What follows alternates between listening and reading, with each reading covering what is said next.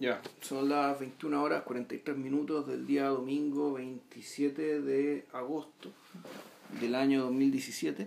Otra vez más tarde que la Más cresta. tarde que la concha, su madre. Son, eh, Pero ganó Colo Colo. Sí, sí, sí, eso está bien. Es, es el podcast 305, es el cinema, películas que no nos avergüenzan. Y esto no, no fue amenazado el, el podcast anterior, así que sorpresa. Básicamente nos está comprando tiempo, weón.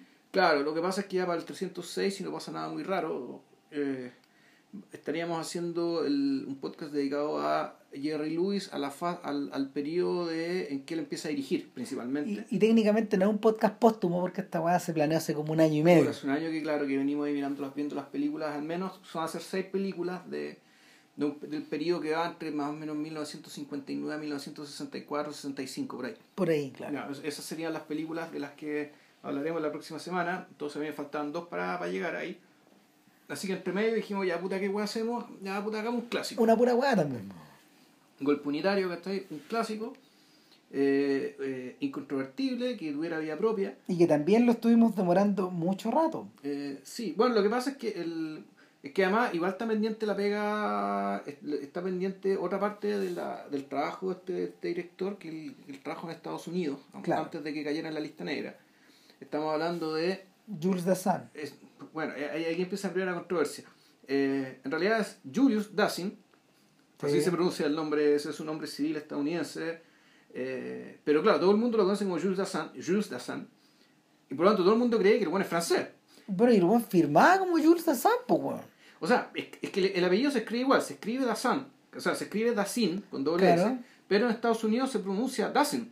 Sí, pues. Julius Dassin o Jules Dassin. Y ya llegó a Francia, puta, y la weá se, se, se veía francés, así que el mundo empezó, eh, toda la gente empezó a pronunciar Dassin. Jules Dassin, ah, puta, el francesísimo Jules Dassin. Y puta, sucede que eh, Jules Dassin eh, es, un, di- es un director eh, que venía filmando ya de- desde f- fines de los 30, principios de los 40, si mal no recuerdo, si es que no es de antes.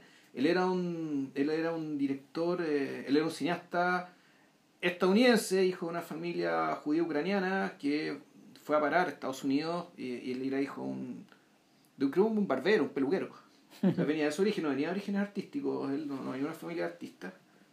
Y, y bueno, él hizo, hizo, hizo cierta fama con principalmente cuatro películas eh, del, del noir, de, de, de como de 1948 en adelante. Y resulta que el tipo en su juventud había sido, creo que había sido militante comunista, pero en algún momento se salió del partido. Y sin embargo, eso quedó en la eso quedó dando vuelta en la memoria de eh, las innúmeras ratas weón, que, que empezaron a aparecer cuando se estableció la, comi- el- la famosa Comisión de Actividades Antiestadounidenses de Eugene McCarthy digamos, y sus esbirros. Y puta, no me acuerdo qué director, qué, qué director infame eh, fue y lo denunció. Dijo, no, este weón fue comunista. Hubo un montón de maricones. Sí. Entre ellos, Elia Kazan. Elia Kazan, por supuesto. Pero, pero lo divertido es que este buen ya no era comunista cuando, cuando pasó esto. A muchos les pasó, sí. Claro, que habían sido comunistas en su juventud, que igual tenían ideas de izquierda y todo el cuento, pero, Pero sí. comunistas no eran. Ahora, a la larga y algún día, algún día yo creo que vamos a... eh, mira, va a ser seguramente cuando hablemos de... Cuando... Cuando, no sé, pues, cuando hablemos de... de películas... De, de, las, de, de los, de los noir que filmaron los tipos de la lista negra. eh, que evidentemente en algún momento vamos a llegar hasta allá. Que no- nos vamos a topar con estos, con estos personajes y ahí vamos a contar mejor esa historia pero eh, todos seguían un patrón. Y el patrón era que eh, mucha de la pega que circulaba en el Estados Unidos de los años 30 estaba ligada a programas financiados por el Estado, donde había mm, mucho americano que provenía de Nueva York o de las costas, básicamente, de la costa este o de la costa oeste, y era gente de formación teatral, gente que mm, gente que sí eh, eh, son el, ellos son el de hecho es la generación que es el origen del método Ya. eh, y seguidores de Stanislavski algunos judíos eh, rusos emigrados eh, o, o, por ejemplo no sé la, la profesora de Marlon Brando por ejemplo que Stella Adler, que hasta donde entiendo yo no era una migrada, pero, pero, pero sí era judía, digamos. Y mucha de esta gente circulaba en ambientes de izquierda y, y circuló en torno a militantes comunistas.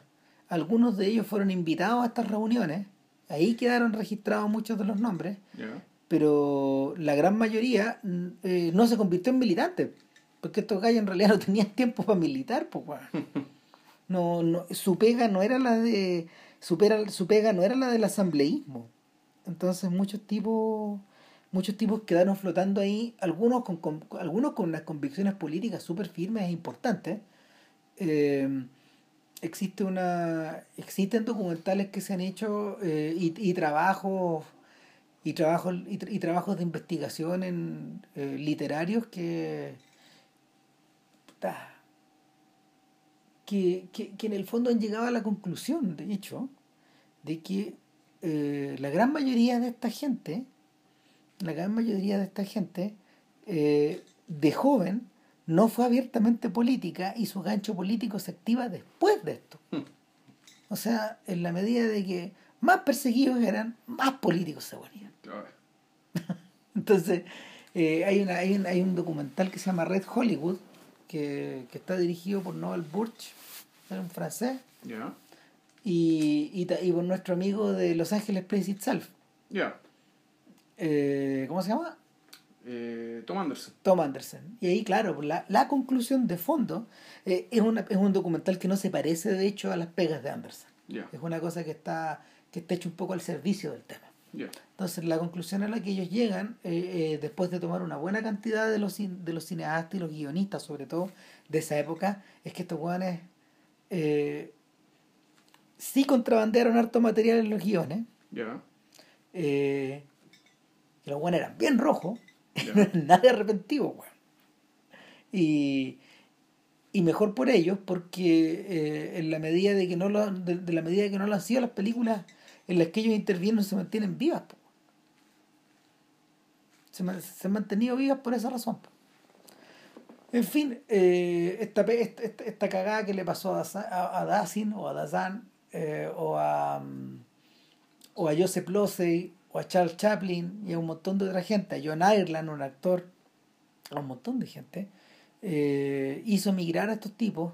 Dazan obviamente llega a Francia sin pega ninguna, un poco como un poco como un poco como Losey, no es el caso de Chaplin que en el Claro. fondo Estaba asegurado, se cuenta. No, Era claro. millonario, ya, ya era. no, claro, era eh, sus, sus, sus- sus millones, sus millones lo podían hacer vivir a todo chancho en el lugar donde él quisiera, digamos. Tampoco, tampoco afectó su proceso creativo. Es más, pasó lo mismo que con estos gallos, se puso más puntudo nomás. Sí. Y más, y más, y más, Y más libre. y más libre. Eh, entonces, eh, algunos, por ejemplo, tuvieron una carrera bien, bien florida en, en lo- eh, como Losey en Inglaterra, que prácticamente se convirtió en un director inglés. De Claro. alguna forma, Losey tomó la, tomó la batuta de Carol Reed y de, de- y de esta gente. Se identificó a fondo con esto. Hicieron harta película mala también. Si no, no, no, o- obviamente, eran, no eran, no eran directores, no, eran personas que se insertaron en el mercado. No eran sujetos que, que se convirtieran en autores de un día para el otro, para otro nomás.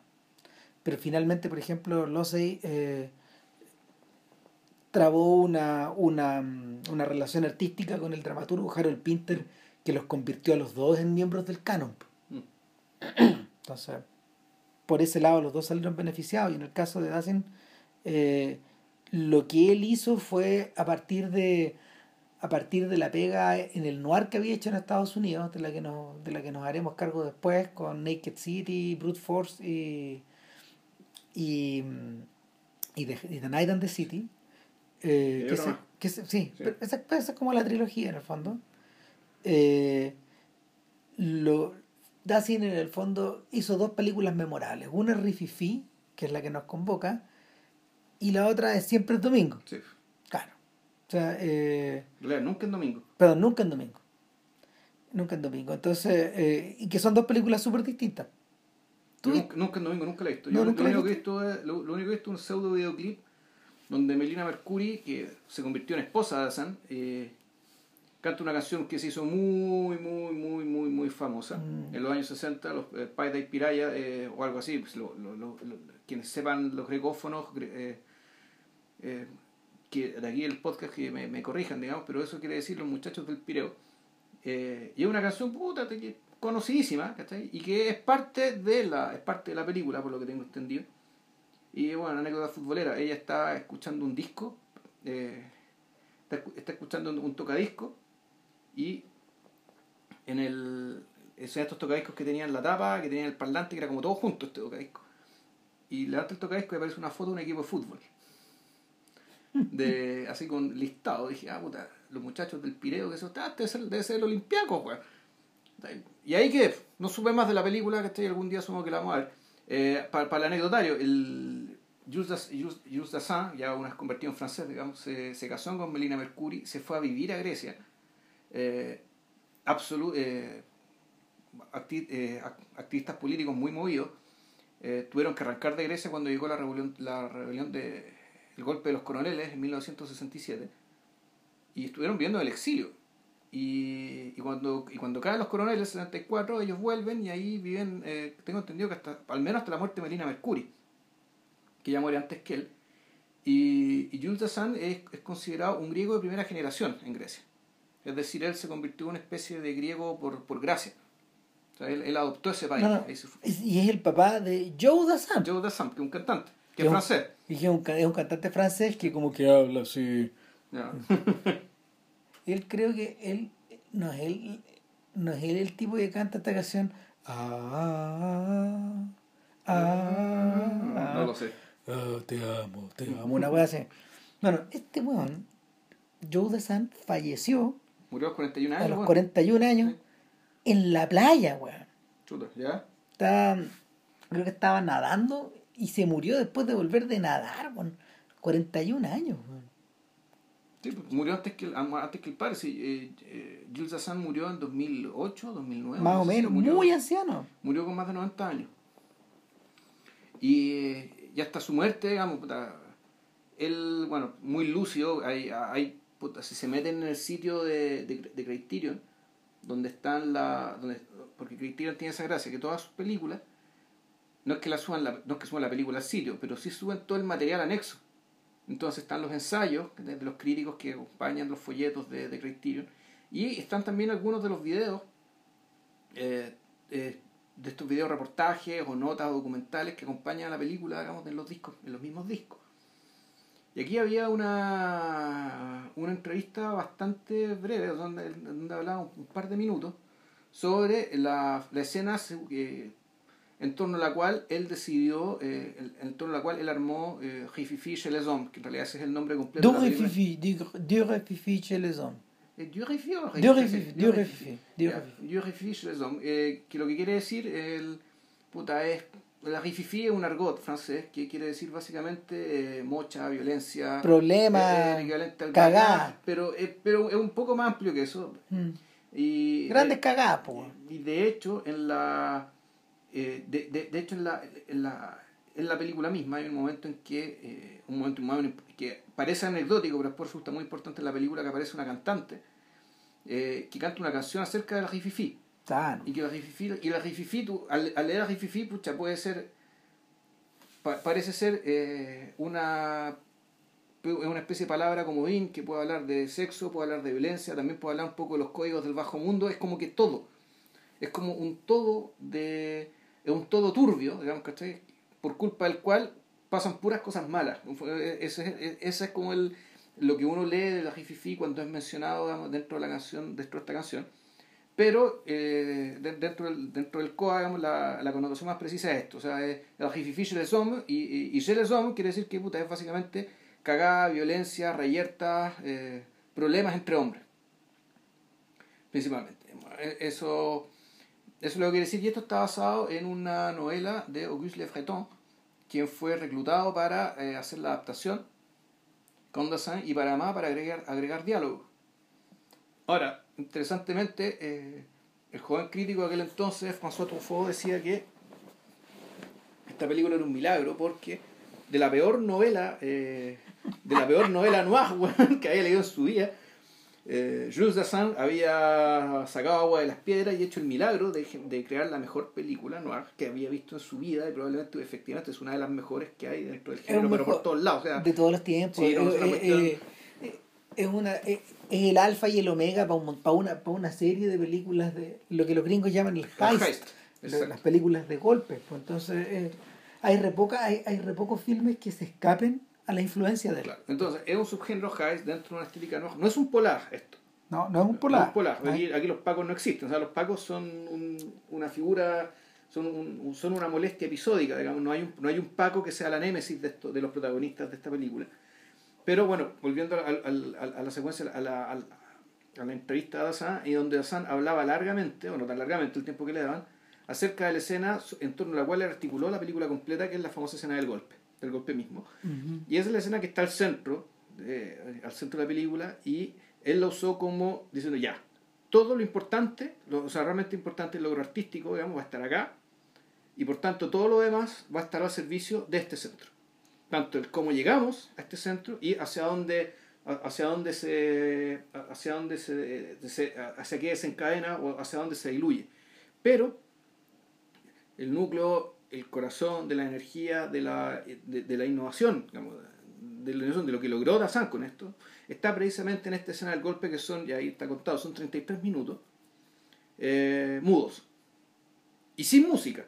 Y eso él también lo contaba en, la, en el documental, porque el músico de la película, eh, en algún momento le dice, bueno, eh, ¿qué quieres hacer con esta película de golpe? No, me la estoy imaginando de esta manera y eh, la quiero hacer muda, solamente con sonido. Entonces el músico le dice, mira, yo te voy a componer música porque tengo que protegerte. Esa, fue la, la palabra que usó, tengo que protegerte. O sea, ¿protegerte de qué? Protegerte de, la- de las cosas que debilitan una película. Puede ser el aburrimiento, algún problema con el pacing, ¿cachai? Eh, cualquier cosa que no salga bien, la música está ahí para ayudarte. Entonces yo con esta, con esta partitura, ¿cachai? Te voy a ayudar. Y el tipo compuso la música igual. Y Dazón le dijo al músico, eh, no recuerdo cómo es, y que es el compositor además el, de... el nombre es Georges Auric, George- que, ah, que, que es, de, es un gallo de la generación de Ravel. Ya. Más Ah, chuta, ya, un señor El- mayor, ya. No, no, no, sí, Auric es miembro del grupo Los Seis. Ah, o sea, con Darius Miló y eh, Arthur. Arthur Honegger creo también. Arthur Honegger, sí. toda. Ya. Importante el nombre. O sea, mira, los, los dos tipos más importantes que trabajaron con, con Dasein. Eh, Sí, pues, Traumer y Sturr. eh, exactamente, dos personajes. Alexander Trauner. Dejo mostrar el final de la historia de la música para antes de... Dale. No, quien que... Eh, puta, Dazan, muy respetuoso este músico, digamos, su trayectoria, le dijo, ya está bien, mira, eh, está estupendo tu partitura, te voy a mostrar el montaje de la película con música Y sin y sin música. Y se lo mostró los dos y el mismo músico le dijo, weón, sácale la música a esta weá, ¿cachai? O sea, esto no la necesita, esto está estupendo. Y ahí el Dazan decía, bueno, y por eso me cayó bien este músico. ¿Cachai? Era un weón que realmente no estaba al servicio de su vanidad, sino que estaba al servicio del producto. Estaba al servicio de lo que tenía que estar al servicio. Claro. eh, Ahora Traumer. Trauner no, bueno, Trauner es, Trauner es uno de los eh, diseñadores de producción más importantes de, De la historia, de la pues, sí, historia, pues, de la de la historia historia, cine, claro. Trauner es un tipo que trabajó para el teatro, pero su, su pega principal es en filmes, en filmes tanto europeos, sobre todo británicos, y, el- y, y varios estadounidenses. O sea, Ya. eh, tanto Rick como Trauner trabajaron eh, en parte por solidaridad, pero también por respeto a este otro gallo, digamos. Ya. Eh, en el caso de en el caso de Dazan, su película pero con Dazan pasó una cosa curiosa lo que pasa es que los gringos siguieron presionando para que esta gente no tuviera pega ni siquiera afuera Sí. De hecho, a, a Dazan le boicotearon un proyecto y Va- más de uno intimidaron a Sasa Gabor, que iba a ser la productora, y fueron a apoyar a Sasa Gabor, ¿cachai? Para que no hiciera la película, para que Dazan no tuviera pega. Claro entonces eh, en ese orden de cosas eh, Dazan iba a tener las de perder hasta hasta poder filmar algo y la cantidad de plata con la que él hace Rififi es- son 200 mil francos Sí. es una, una cagada de plata. Es tan pobre la película que de hecho él tiene que ocupar uno de los papeles. Él actúa, sí, él hace, y se pone un, un, un- un seudónimo, pero él es César el Milanés. Claro, Sí. entonces, eh, y, y, y no es casual, no es casual que no es casual que sea él, el, el personaje, Mm. ya vamos a entender por qué, Sí. digamos. Ahora, No, la- y Traumer, ojo, Traumer también fue el director de eh, fue el director de arte de dos una película de podcast que hicimos, Los Niños del Paraíso, sí, po, sí, po, y de la Edad de Oro. De hecho, es- era tan importante, Traumer, tan reconocido que en homenaje a él, al boliche, al tugurio, digamos, Le ponen la edad de oro. Al boliche donde quedan hartas cagadas dentro de la película, le ponen la edad de oro. O sea, era una leyenda, weón. Sí. Ahora, eh, ¿por qué es importante Rififi? Rififi no es el primer, no es el primer filme moderno de golpe que hay. Ya. Eh, hay varios candidatos, eh, pero en el mundo del cine francés eh, yo diría que es como una trilogía. Lo más probable es que lleguemos hasta allá igual, porque eh, Rififi inspiró a Paul Flambert Sí, directamente. Los personajes se parecen, de hecho. El claro. personaje de, de Tony Le Stefanois se parece a Bob. A vos, Luis Lambert, y, y claro, de ahí todo, todo, lo, todo lo que nosotros mencionamos a la pasada, digamos, en el podcast que hicimos sobre Melville, eh, porque de Melville hablamos del Ejército de la Sombra, no hablamos de, Claro. los, de los Polar ni de las Pero, películas de. Ni pero, películas hablamos un poco de. Hablamos un poco de Paul Flambert. ¿Cierto? Sí, lo mencionamos. Pero el, el otro el otro ejemplo es Touché Pao Grisby, que es un, eh, que es un policial que es un policial que es como de los años 40 más o menos yo yo te diría y, y es de este mm, este es de este director que le gustaba tanto a ¿A quién? a, a Wells que era como medio amigo de él y que fue colaboracionista de los alemanes weón. Es, un, caso es un caso súper complicado eh, ah, no, no no miento miento miento no no estoy hablando de otro Touché Pao Grisby es una película de Jacques Becker Ah, Jacques Becker, ya. Claro, y, y- pero, pero, a ver, es súper famosa. Es una película de. Es una película con Jean Gabin, Y Jacques Becker, además, era súper famoso. Claro, pero, pero, pero Becker no es famoso solo por esa. No, él es famoso. Yo me acuerdo, yo me acuerdo de Teresa Hakan, esa es muy conocida. Esa es muy famosa. Esa que transcurre en Lyon, sí, esa la vi también. Claro. Entonces, eh, ¿cómo se llama? el Mira, Touché Pau Grisby es del año 54. Eso es. Claro, y el elenco es Jacques Becker, eh, perdón, Jean Gabin, Jean Moreau y Lino Ventura. Ya. Y lo- los gringos lo marketearon como honor entre ladrones, es una cosa así. Ya. Claro. Y, y el, en, el, en, en Touché Pau o sea, Touché Pau Grisby es una película más o menos similar. Ya. ¿Cachai? Similar eh, y eh, en qué, a ver, en qué, en qué se diferencia, en qué se diferencia una, en qué se diferencia el noir francés del noir, del noir americano. Puta, Yo diría, yo diría que tiene que ver, yo diría que tiene que ver con la presencia de ciertos caracteres. El, en el, en el, el noir americano, bueno, de hecho, antes que todo hay que decir que film noir es una palabra francesa. Fueron unos críticos franceses que empezaron a aplicarla hablar, y hablaban del noir americano. Hablaban del noir americano. Claro. Eh, ahora, el, lo, que, lo que ocurre, lo que suele ocurrir en el, lo que suele ocurrir en las películas francesas es que el, es que el, el personaje principal suele estar tocado por una mm, por un nihilismo atroz. ¿Cachai? Y, es un nihilismo que, que parte en Gabán y que, que, que atraviesa, que atraviesa las décadas con Alain Delon y Lino Ventura y, y desemboca y, y con Jean-Paul Belmondo Ya. Y, y en cierta medida ha desembocado en ha desembocado en algunos policiales franceses del- de, de la, de la década de los 80 con Gerard Depardieu y, y, y terminado con ¿cómo se llama este actor de caché? Hotel. Eh, con Daniel Lotel ellos son los herederos de ese mundo claro y al con- si uno si uno si uno saca a Delon de, si uno saca a Delon de la mm, eh, del- de, la mezcla que por, por lo bello que es digamos y por lo símbolo que, que fue de su tiempo eh, todos estos personajes todos estos actores que te nombré no son particularmente atractivos. ¿cachai? son personajes que ni Gabán ni Hotel ni ni Depardieu ni, ni, ni, ni el actor de Tony Leste, eh, ni Tony Jean Lestefanois Servet, es un, un actor belga. exacto no, no Bueno, o Eddie, Constantine. tampoco El de. Alphaville. Claro. Era, era todo el tipo también. Y de hecho, eh, lo interesante del noir, del- de- lo interesante de este noir es que los reyes del género, los reyes del género, suelen ser particularmente feos y no, y no, y no suelen eh, su, las- su- tal como Eddie Constantine, por ejemplo, eh, no suelen aparecer en grandes, grandes películas, salvo algunas, eh, salvo algunas muy especiales. En el caso de Constantine, su colaboración con Godard, la que lo convierte en inmortal, en Alphaville.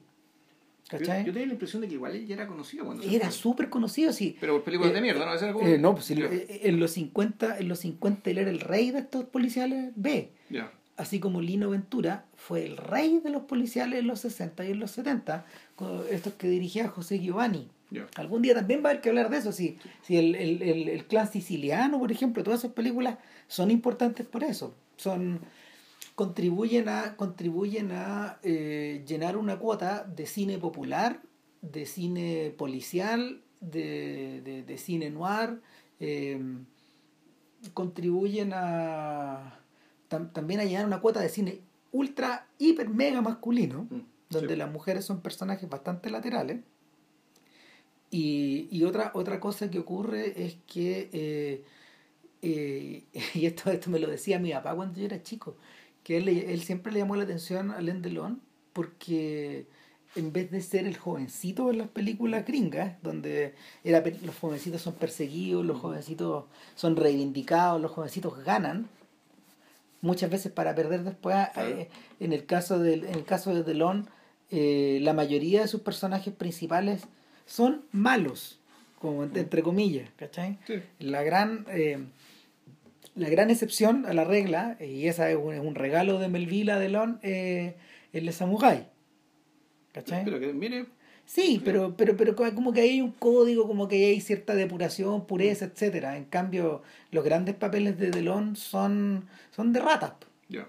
Son ratas humanas, son ratas humanas con muy buena pinta, bueno, y que finalmente muchas veces terminan balaseados, terminan traicionados, terminan colgados, ardiendo. En su ley, pues, pues. Claro, bueno en su ley. Eh, al revés, pues Ventura solía ser policía, por ejemplo. Claro. ¿Cachai? O, o solía ser el jefe. Eh, su tipo físico también no su tipo físico también no da para convertirlo en un, en un superhéroe. No. No, era un señor bastante pelado, narigón. O sea, nariz, un poco cara de puñete, porque tenía el, montón, tenía el mentón muy prominente. Entonces era como una, era una sola máscara que se armaba entre la frente, la nariz y el mentón. Era una, una, una, cosa plana. Exacto, súper útil para hacer películas, o, sea, o, para personajes de carácter. Pero en estos casos, los personajes de carácter están puestos al frente. Porque el carácter del personaje, el final, de, de estos de, de, cada, de cada personaje, es finalmente lo que los va a definir en su destino. Y como que aparecen predestinados para, para, mm, para poder cumplir. Eh, el, para, para, para, poder cumplir, no sé, pues, el, el, el espacio que van a ocupar en, en, la crónica roja del diario después. Mm. Distinto es el caso, distinto es el caso de, eh, de, los, de los noirs de Truffaut. Eso es distinto. Esos personajes están, esos personajes provienen de otro mundo, están repletos de dudas, están, eh, son personajes que son eh, emocionalmente febles, suele haber problemas ahí, grandes cagadas que les han pasado. Eh, el, el, mejor de todos probablemente es el Alain Delon, perdón, el Jean-Paul Belmondo de La Sirena del Mississippi. Pero, pero también impresiona bastante el pianista, el pianista, de, Charles Aznavour. Claro, que es un, es un, personaje que está superado por la situación. Pues. Trata como toda la película, trata de ponerse a la altura de, de, lo que se esperaría de él en estas circunstancias. Puta, y no da, no. Siempre el de. Y no da, no da, no da. Entonces, en este caso no, pues no. el, originalmente Rififi iba a ser dirigida por Melville. Iba a ser su película debut. Y, y la, la weá no se dio, digamos. Eh, se, no sé, pura especulación. Probablemente Juan Dazan era más barato, o Dazan no había trabajado cinco años. Eh, Dazan era el autor de Naked City. Y, y, eso ya era. No había nada que hacer ahí, porque el tipo mm. tenía mucha experiencia.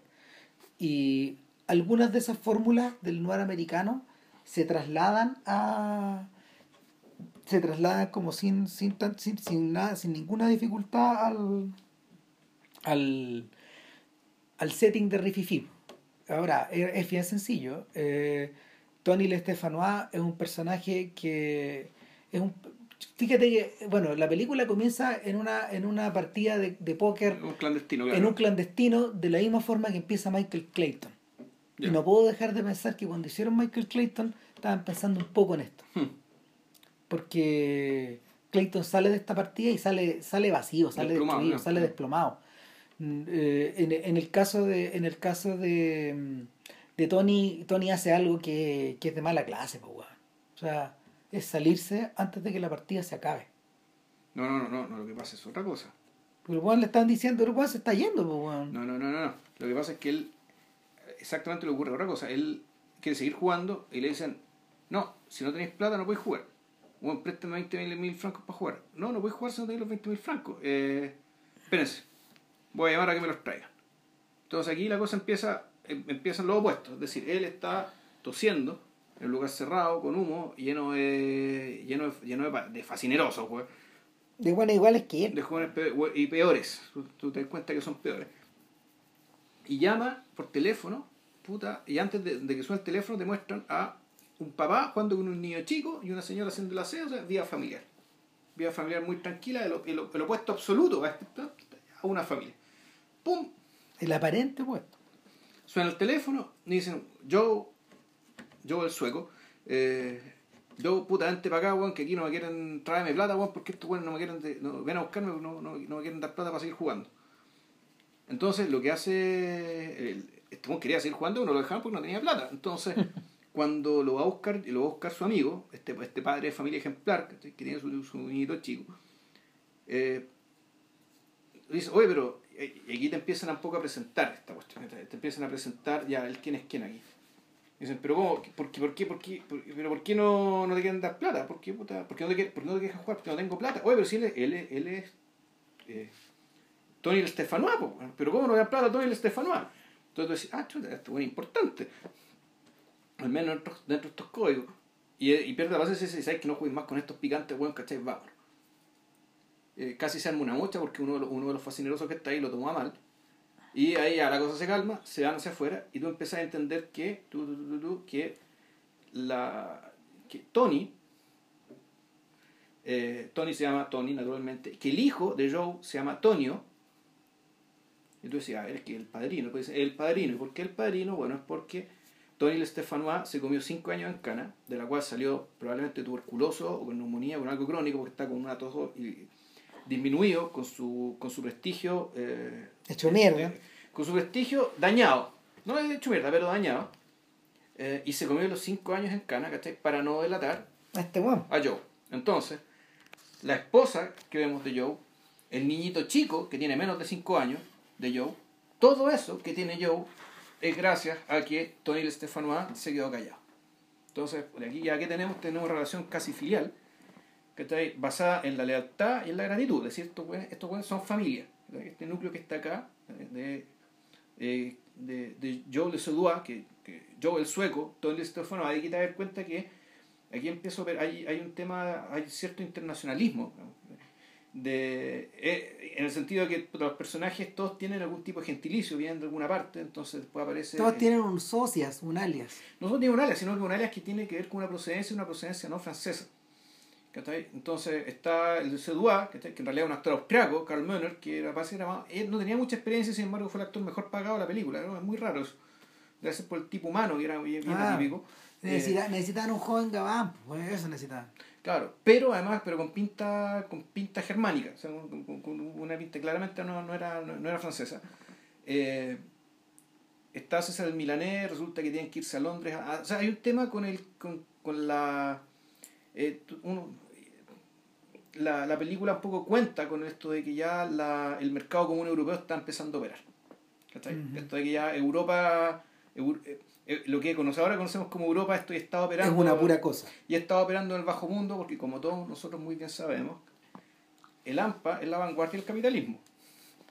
Es decir, eh, lo que pasa en el capitalismo primero pasa en, en el AMPA, pasa en la delincuencia, pasa en, en- en los grandes negocios truchos. En el, el porno también. en el porno, la venta de armas, la venta de droga, bueno, en la, en la que sea. Y en este caso era puta, el robo y la, el, lavado de activos. En este caso, puta, con el tema de las joyas, que después parte de Londres a vender las joyas. Bueno, Presto Opera, y eso tenía que ver también, y, esto creo yo, y Hoverman hizo la, y la apunte también, de que también las mismas películas ya estaban iniciando un proceso de internacionalización. Sí. El hecho de que Bueno, esa es una de las razones por las que Da Santa ahí también. está ahí, está ahí Dazan, y que después empiezan a haber un montón de películas donde son coproducciones, entonces Mira. tenéis actores de un país actuando en películas de otro lado, fingiéndole el acento, o, o Y- con actores re- reemplazándole la voz. Los reyes de esta weá, los reyes de esta weá eh, son eh, los hermanos Corda en Inglaterra, que, que lo- los Corda precisamente no eran británicos, Sí, eran, eran no, húngaros, eh, eran húngaros, claro. Eran húngaros importados desde los años 30 para allá y gente que había hecho su fortuna en otras cosas. Ese- e- ellos son unos, por ejemplo, eh, el, ¿cómo se llama? El marido de, el, ma- el marido de Sofía Loren, Con eh, Ponti. Carlo Ponti, Sí. en, en Italia. Eh, en España, en España hay dos, hay- hay- en España hay varios productores importantes, pero, pero el, ¿cómo se llama? Se me escapa el nombre. Eh, ah, sí, Ricardo Muñoz Suay, Ya. en España, esos son los que, por ejemplo, traen a, a Marco Ferrer y a toda esa gente la, la hacen girar, pues si. Ferreri comienza su carrera en España. Y, y así, pues, van saltando y saltando y saltando.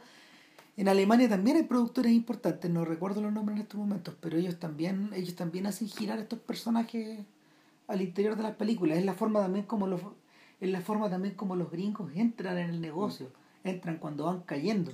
Claro, no, tú empezás también a pensar, pues, puta, actores franceses en película italiana, actores italianos en película francesa. Claro. ¿Cachai? No sé, Trintignant, ponte tú, era to- todo lo que hizo Trintignant en Italia. Ponte tú. Increíble. Las películas importantísimas que hizo Trintignant en Italia. Y al revés, po, al revés, piensa pues, en, Mastroianni, en Francia, ¿cachai? en la carrera de Mastroianni en Francia es igual de importante que en. Italia. Y lo mismo ocurre también con el protagonista de, de mm, Michel Piccoli y su ida y vuelta ¿Mm? en Italia, en Francia, en España, idas, vueltas, eh, Claro. gira, gira, gira, gira. Peeping Tom era alemán, Ahí tenés. Karl Bump. Claro. Entonces tú el- efectivamente ya en el cine ya también se, esto se estaba moviendo, se estaba moviendo y, es interesante que habiendo, habi- habiendo cinematografías nacionales, hablando en idiomas propios. Y que por lo tanto uno podría decir esto, esto generaba cierta competencia entre países o, o competencia entre cinematografías, sin embargo había una importante colaboración que se expresaba en esto. Y que eso hizo, a la larga, que, eh, que saliera realmente mucha película muy buena de ese crisol, de ese crisol europeo en esos años, los 50 y 60. Claro. Eh, bueno, entonces, bueno, y esto, en el, y esto uno, uno, uno se estaba pensando en eso cuando puta, efectivamente te fijáis ¿cachai? que están estos, dos, están estos dos muñecos y de repente aparece un tercer sujeto, que es Mario, que es un italiano. Y aquí empieza Full italiano. Que, que italiano, claro, que es un italiano que vive en Francia. Y donde, claro, ahí también tú empezás a entrever el tema este, de la migración italiana en Francia, que fue importantísima, y que tan importante que muchas de las estrellas más importantes del cine, del cine y de la canción francesa son italianos de origen. Como Lino Ventura, que nunca cambió su nombre, simplemente se lo, acordó, se, se lo acortó, pero es un nombre italiano. Se llama, puta, no me acuerdo, se llama Pascualino o. No, es un nombre bien raro, ta, ta, ta, ta, ta, ta, Ventura, ese es su nombre. O otro que es más. Otro que ya es más difícil de adivinar, que es Yves Montand, que se llama Ivo Livi, y también era italiano. Sí, sí. Nacido italiano. Eh, y claro, entonces hubo una migración italiana importante en Francia, pero efectivamente cuando se producen estas migraciones, ¿cachai? Puta, algunos de ellos efectivamente, los, los que, no, los que no logran encajar muy bien en el sistema formal, puta, se dedican al, se, se dedican a la AMPA, digamos, entonces aparentemente había un importante núcleo de italianos eh, metidos en el bajo mundo. Y Mario, este personaje que, que es amigo de Joe y de y de, de Tony, es uno de ellos. Y tanto Tony como Joe tienen un plan O sea, lo que, lo que pasa es que, no, eh, Joe pasa a buscar a Tony un día y le dice, mira, tengo que hablar contigo, Mario, nuestro amigo, Sí. tiene una idea. Tengo una idea. Y llegan, Mario ya está en el café, tiene ordenados los platos eh, y le dicen, mira, mira ese negocio que está. ¿Qué, qué, qué queréis que saltemos un banco? No, mira ese negocio que está ahí. Y está Vice y no sé qué, y compañía. Algo Unweb. claro, de- Que, que en el fondo es Christie, Sotheby's sí, o... no, diamante. O sea, no, en realidad es... Joya. ¿Cómo se llama esta weá? Eh, ¿Cómo se llama esta famosa? Tiffany, Tiffany's. Es claro. Tiffany's, claro. Claro. Es una versión inglesa de Tiffany's, ¿cachai? Y dicen, miren, weón, un- un- unos sujetos a estar una joyería en 17 segundos. Y se robaron todo el escaparate en 17 segundos. Claro, entonces... Nosotros la podemos hacer, ya tengo estudiado la hora, y tú, y tú, puta, Y, a, y a Tony le dicen, y tú, Tony, tienes que estar con el auto esperándolo en, en tal lado. Y Tony le dice, viejo, yo ya no manejo tan rápido, yo ya no soy el que era, Claro. no me interesa esta pega. Los deja colgados. Corte, eh, Tony entrando van a Lash de.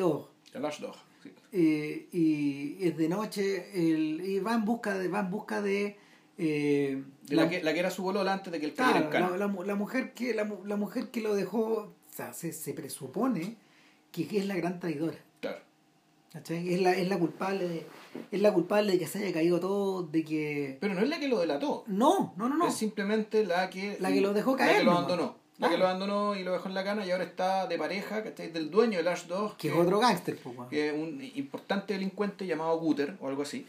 Kreter Gruter. Gruter eso Gruter. Gruter alemán Gruter. El nombre alemán, pero este interpretado por un rumano. y sí sí Y, él el- no tiene tipo alemán.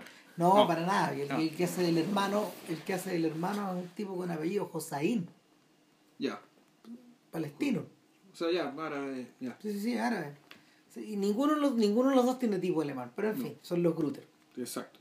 Y, y estos hermanos, estos hermanos, uno de ellos es el, es el dueño del lugar, el que controla el que controla la venta de alcohol, las mujeres, todos los shows, etcétera, y el otro es un, es un junkie que está hecho mierda, que, que depende, depende del hermano para todo, y es como en el fondo el matón del hermano. El matón del hermano es como los hermanos Craze, ¿cachai? Eh, hay uno que es el que piensa y hay otro que es el que ejecuta. Pero el que ejecuta es el drogadicto que básicamente lo tiene permanentemente controlado con el chantaje de la droga. Entonces, la, la, el- es bien importante el nivel de perversidad que, que logra tener el, este, este antagonista, que viene a ser antagonista de Greuther, porque es básicamente un tipo que no... La relación con su hermano no es fraternal. No, Eh, es utilitario. Lo usa, claro.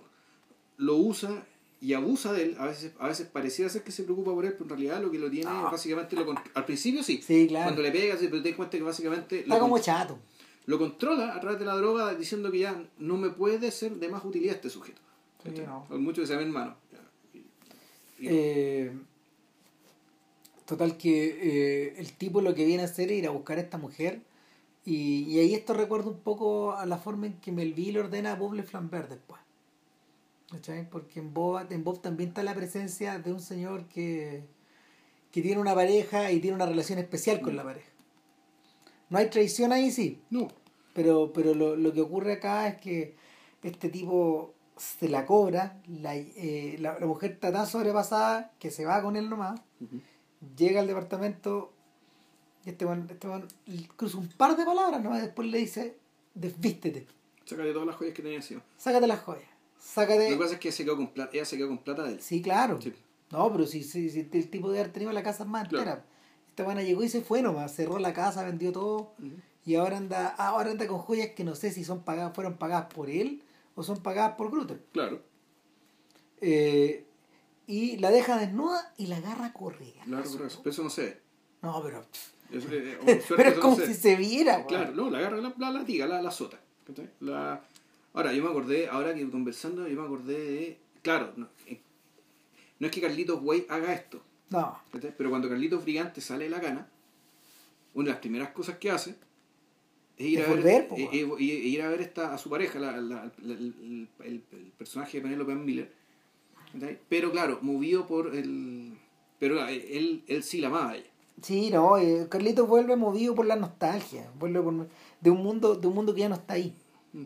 Entonces, y es y es un mundo que es curioso porque en el caso de, en el caso de, a ver, en el caso de De Palma, nunca ha sido un realizador particularmente eh, emotivo, ni sentimental, ni movido por sentimentalismo, pero al mundo al que está mirando Brigante es el mundo de los 70 Ya. el mundo que, que él tuvo de joven.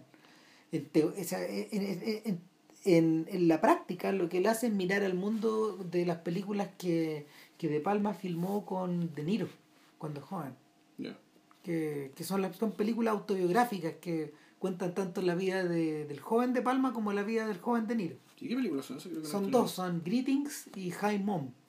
Que interpreta un personaje, De Niro interpreta un personaje medio parecido a, a J.R., al personaje que de Who's That Knocking at My Door de, de Scorsese. Claro. Y en el fondo es la historia de un joven cineasta, finalmente. Es la formación de un, de un joven cineasta. Entonces, es lo más cerca que estos gallos han llegado a ese mundo. Entonces, eso es lo que está buscando esa, esa, esa, esa huella es lo que busca Carlito Brigante. Pero este otro weón no tiene nada donde mirar, entonces cuando yo, cuando, cuando uno, cuando vi que la agarraba Correa, dije, este weón ya no tiene nada que perder, weón. Este, eh, este weón está vacío por dentro. Está, o, o- o no es que esté vacío por dentro, No. lo que le va quedando... Pero es código. lo que- sí, claro, Sí, el pero, código. pero, pero Es él, es el una hombre es el código. Es su noción de justicia.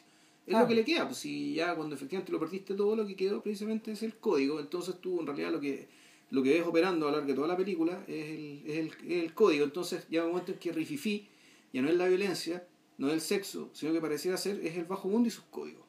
Claro. Ya, y, y- y eso es el es, una personaje de es una manera de vivir dentro del tumulto ese. Mm, sí.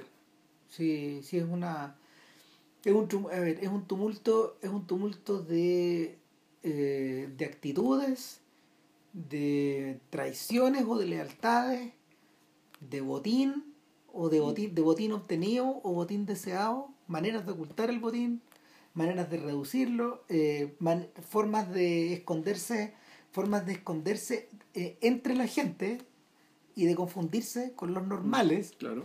por decirlo alguna, de alguna manera, pero por otro lado, para otros tipos representa una forma de, de soltar presión, una forma de abandono a las pasiones. Y el guan que abandona el, el que se abandona a las pasiones es el más peligroso de todos. Porque porque es el sujeto que el sujeto que te puede poner en peli- puede poner en peligro no solo la no solo eh, que la misión se lleve a buen término y que, y que todo permanezca callado, ¿cachai? Y que, y que, que- que- y que, y que todo se diluya en el tiempo y que los tipos cobren los seguros y que, Mm. to- y que, y que, que lo- los asaltados cobren los seguros y que todo vuelva a seguir Claro. nomás, continúe, ¿eh? Sino, sino también la mm, sino también la sensación de que no de, que la sociedad está eh, condicionada y fabricada para funcionar de esa manera. Eh, cuando uno piensa así cuando tú lo pensás de esa manera eh, la película se te dispara a hartas dimensiones porque hay gente por ejemplo que ha leído Rififi como una metáfora de eh, el uso del código de la traición al código y de la fidelidad al código en la medida de que el propio Dazan había sido una víctima Sí. de la traición de, un código. Exacto. ¿Cachai? Entonces, de, de una traición weón, efectuada por guanes que en el fondo vieron las de ellos nomás. O, o quisieron aplastar a otros para, Sacar ventajas perdón, profesionales. claro. para sacar ventajas profesionales como McCarthy o como Edward Dimitri, que es el que, Que delató, que claro. delató a Sam. Sea, más encima, weón, puta, un weón de por ahí, pues, weón. Si Dimitri, que es un weón de. No, no. Di- Dimitri, ¿de qué, ¿de qué nacionalidad será? Ese weón es de los. No de- sé. Debe ser de los Balcanes, weón, de por ahí. Saber. Eh, es el director del motín del Kane, de hecho. A propósito de Mm. traiciones, pues, weón. Claro. Eh, entonces, eh, esa es una forma de leerlo. Pero hay otra manera de leerlo también. Y, y es, el- el- el- es, es una estructura, eh, esta esta estructura de sociedad, bajo mundo, Sí. los tipos que están a la vista y los que están escondidos. Sí, sí, en ese sentido Eh, creo que el, para mí la lectura más interesante o la que, la que se sostiene, la que, la que está más vinculada con todo lo que ocurre a lo largo de la película, yo creo que es esa. ¿Cachai? Que en Sí. el fondo devolvemos, es M. Sí, claro. es la esa. lógica de M. o sea, Esa. sí. Ahora, hay otra lógica más, que también es la lógica, la lógica, es una lógica que ya- esto, esto ya es más lateral y esto está un poco heredado de la, está un poco heredado de, de la Segunda Guerra. Esto, es- esto ocurre 10 años después del armisticio, Sí. del día D, perdón, del día B, del V-Day. Del día de la victoria, del claro. V-Day, claro. El 7 de mayo creo que no. Claro, No, eh, el, y, y, y tiene que ver con la forma en que se silenció eh, la colaboración ya. Y las redes de bajo mundo que existían en la resistencia, que también establecen una establecen una eh, podía establecer una posible comparación. Cuando uno piensa, por ejemplo, en el ejército de la sombra, que no por casualidad la hace Melville, el, el director que estaba designado para, para hacer Rififi al principio, eh, Melville utiliza la misma estructura. Sí, pues eso nosotros lo comentamos. O sea, que que era como absolutamente natural que Melville eh, y salía y salía tan natural Ah, que claro. toda su maestría para hablar del bajo mundo del bajo mundo de la delincuencia ¿cachai? que puta que la que es usar esos mismos códigos esa misma lógica para hablar de la resistencia en un momento en que en realidad la resistencia era el bajo mundo Exactamente. Y probablemente integrada por hueones también del bajo mundo, en algunos casos. O sea mezclado bueno como decía en, la en la Shajá de la Pitié pues, o sea donde estaba puta este médico este médico tan culto tan inteligente qué sé yo mezclándose con Con, Con- camp- con campesinos que no sabían leer, con por ejemplo. Con, puta, con, con delincuentes con algún sentido patriótico, ¿cachai? con comunistas convencidos, ¿cachai? con Bueno, curas, con, weón, con- con- Puta. con contrabandistas, pues, Exacto, con sí. hueones que, que, que elaboraban también en el mercado negro, O sea, filo. sí. Claro, los buenos que antes contrabandaban droga, ahora contrabandaban armas, weón, ¿cachai? Y- O alimentos. Exacto. Entonces, eh, en, en, en esa medida también eh, es innegable que, que hay un contacto con eso. Mm. Sobre todo porque eh, en el eh, tan- a propósito de lo de Chacrán y la Pitié o a propósito de lo que conversamos cuando hablamos de la Les de Pavadí, hace mucho tiempo atrás, el, una de las o sea, una de las bestias negras de la cultura francesa de la posguerra es precisamente el silencio ante el colaboracionismo. O sea, es que, es que de hecho de, de la resistencia se habló, en, en poco clave, qué sé yo, pero el colaboracionismo recién se habló en voz alta con la convulsión, eso que a principios de los 70, pues. ¿sí? No, o, sea, O sea, es latente, es- hay una latencia ahí. Pero, en, la, en la convulsión ahí la cuestión se habla con nombre de apellido digamos, y, y- y el colaboracionista es él. Claro. Esto Señalado con el dedo. Así eran. Esto los movía. Claro. Así se comportaron. Son como usted. Y est- están al lado suyo. ¿sí? Claro. Hay gente como usted. Entonces, eh, en, en, en Rififi todo eso estaba todo eso estaba a la luz del día todavía. Y lo, lo que uno ve, lo que uno ve es una mm, a ver. Lo que, el corazón noir de la película es que eh, en medio de toda esta gente que anda muy preocupada de, de la casa a la pega, de la pega a la casa, pues, refugiándose por debajo de los paraguas, la gente parada, weón, comprando weón, en los comercios, los tipos tomándose unos cafecitos, eh, la gente paseando niños, etcétera, están estos otros. Claro. ¿cachai? No, es que es muy heavy que en realidad, si, si lo pensáis bien, en general, todas esas personas, a lo largo de casi toda la película, no existen. No, Esas personas realmente aparecen y tú las ves, cómo se comportan, y al final, es que cuando se produce el choque, digamos, el, el- accidente, Es y la, la- gente corre, y, la- y aquí están. las ves de espaldas. Mm. Eh, eh, Dazan, Dazan las filma permanentemente de espaldas, porque o estos tipos les dan las espaldas, o ellos, o ellos les dan las espaldas a los héroes, O sea, hacen los huevos, pero, son, pero es un mundo que no dialoga. Exacto. O sea, a ver, no es que se, hagan- no es que se hagan los huevones, lo que pasa es que finalmente también estos tipos están como están escondidos, pues están viviendo Sí. y tienen una pega de alto rendimiento que los obliga a estar concentrados todo el día. Esto Sí. también se ve, esto también se ve en una suerte de remake de Rififi. Bueno, Rififi tuvo muchos remakes.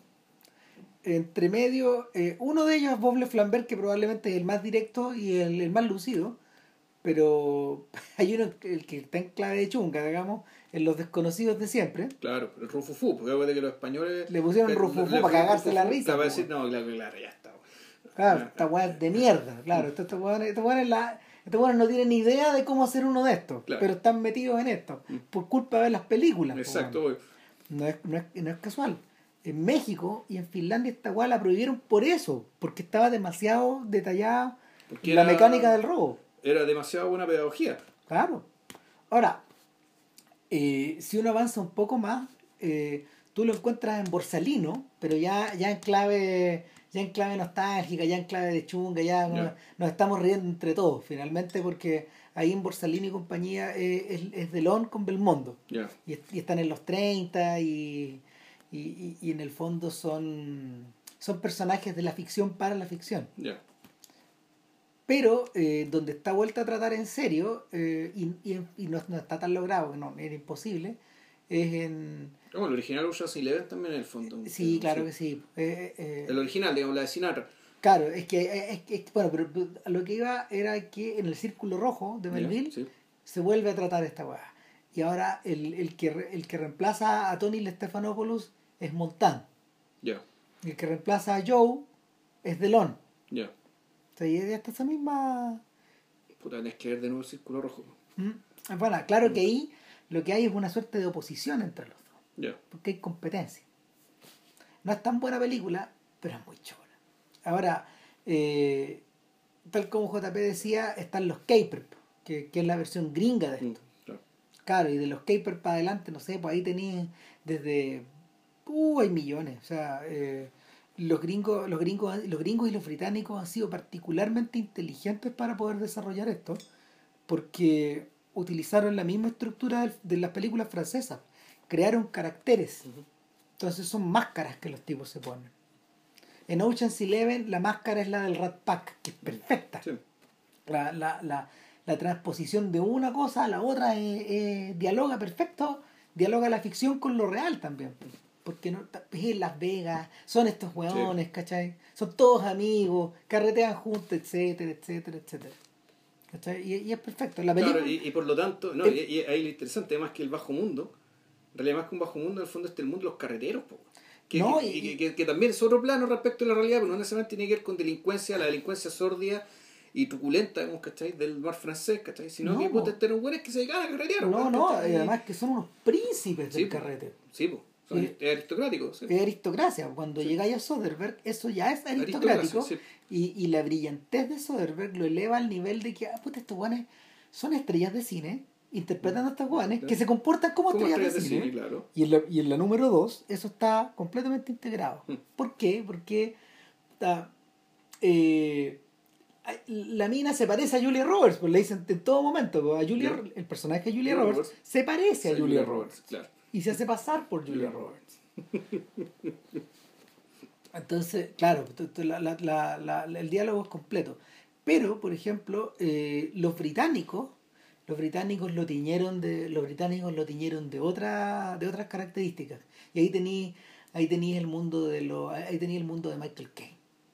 O sea, claro, de, la, de, de Italian Job y Claro. sus alrededores. Que también había una lógica, porque el personaje es un personaje nuevo, el Coward, que, que, eh, que es como toda una mitad de la película que tiene que ver con lo que pasa en el robo mismo Ah, y lo que pasa en la cárcel. Que lo que pasa en la cárcel no es más que la exacerbación, volvemos, de la lógica del nuevo mundo y el hecho que el personaje Noel Coward es el rey. es el rey. realmente el rey del bajo mundo. Sí. Así como está la reina arriba, él es el rey abajo. Y así se le trata y así se comporta. Claro. Ahora, ojo que además los ingleses, eh, que el gran robo del siglo, o sea, los grandes robos, los grandes que pasaron, Los pasaron, planean ellos, eh, pues, pasan en Inglaterra, pasan, Sí. pasaron y fueron hechos por ingleses. Claro, el robo del Banco de Inglaterra, el robo del tren este. el, de Ronnie que- The Great Train Robbery. Claro, que fue, Ellos que- tienen, se- tienen nombre las weas. Sí, po. el tipo fue a morir a Brasil y qué sé yo, ¿cachai? Entonces, ya, o sea, están las películas, pero también pasa afuera, ¿cachai? Estos golpes sí pasaron. O sea, esto sí, esto sí fue. Entonces, eh, en, en, en Gran Bretaña, eh, y, y en Gran Bretaña eso incluso ya se ha teñido, se, se- tal como Soderbergh lo hizo en Estados Unidos, Guy Ritchie lo hizo en Inglaterra. Y yo lo hice- yo creo que lo hizo, Y, lo, hizo de una manera súper efectiva. Y la primera película de, de Glazer. ¿Mm? o sea, Sexy Beast, ¿cachai? Puta es que, eso, que hay un, lateralmente hay un gran, gran golpe hecho con gran, gran cuidado. que no vemos.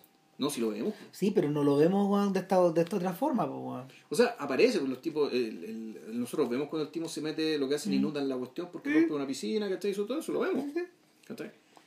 Pero no, está, pero no está al centro de la película. No, no es el centro de la película. No. ¿cachai? O sea, aquí el Glazer hizo algo, hizo, hizo algo más tirado todavía. O sea, se, se colgó de este género, en el fondo, para contar la historia. La te- es bien radical, en realidad. Ya, ¿qué pasa si vamos a hablar de un golpe, pero en realidad lo interesante no es el golpe, ¿cachai? Sino que es una de, las una de las variantes, una de las historias de cómo Es llegó que- uno de estos hueones es a que, hacer el es que lo que hace este weón ¿Mm? es quitarle la máscara al weón. Mm. Le quitáis la máscara al weón y veía a la persona ahí. Mm. Eh, En el, el heredero, para estos efectos, el heredero de Michael Caine es Jason Statham, Sí.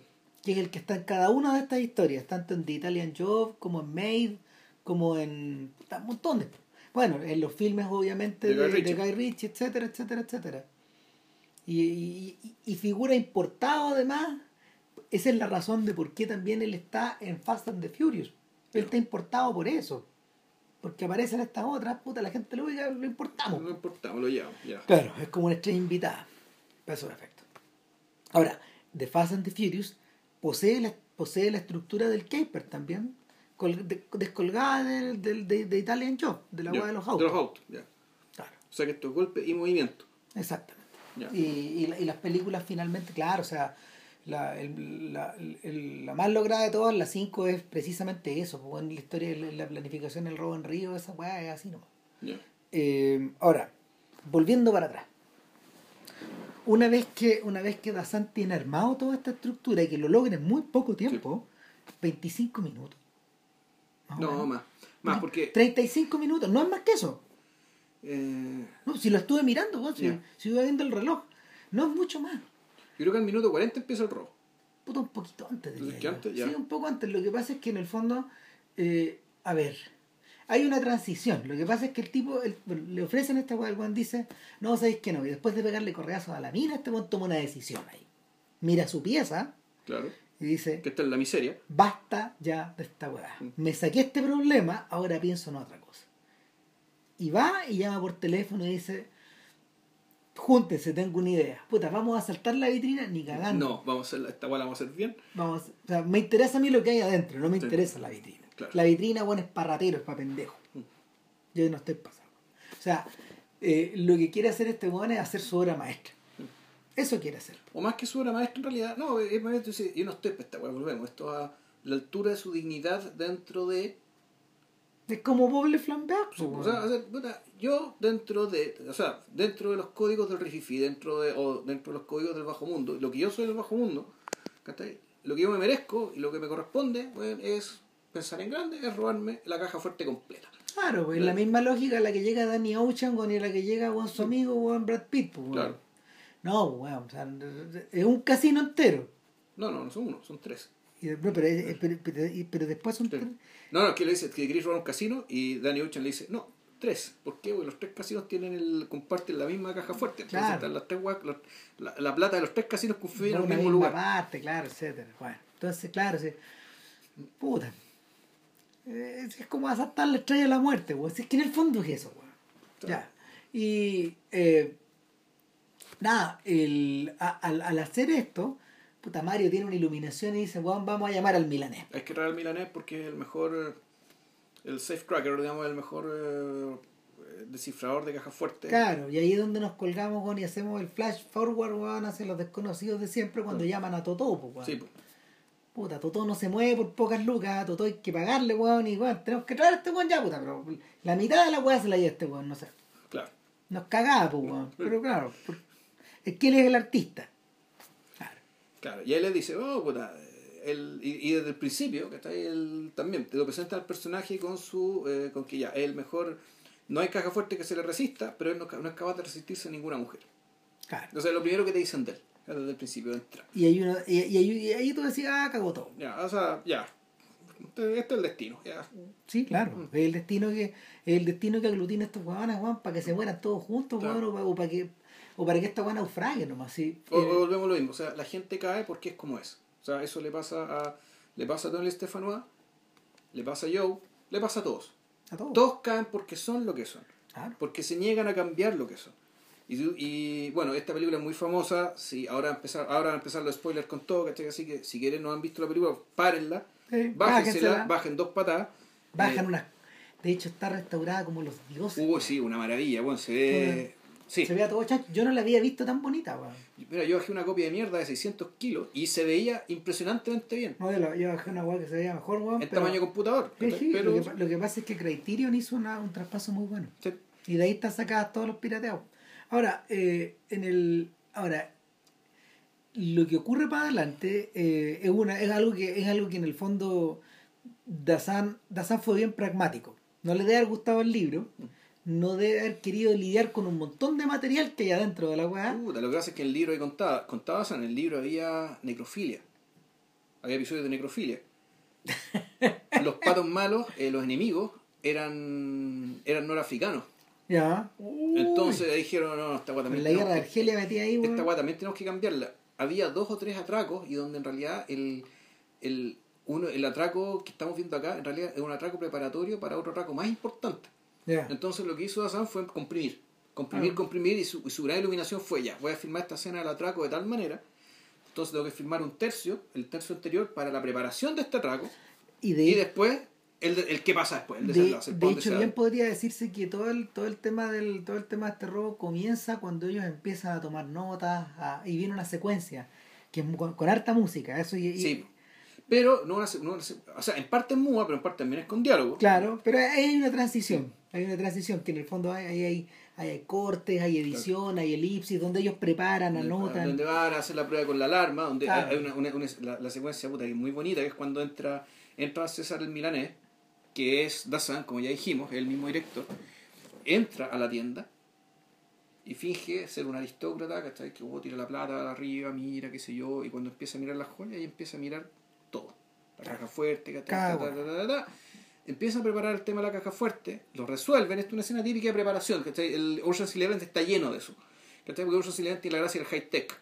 Claro. Entonces la variante high-tech también es muy atractiva y funciona muy bien. Un día tienes que hacer un podcast de esas tres weas. pero voy que sí, po. Sí, eso es que, es por el puro gusto de verlas. no, ¿cachai? y Sí. hay que, hay que sumarle ahora la versión, la versión chanta, que es la- el, cuando, mira, cuando, cuando, qué- qué- cuando empieza, no, porque es que Soderbergh hizo la versión redneck de la weá, que se llama Logan Lucky, y que la estrenó hace dos semanas.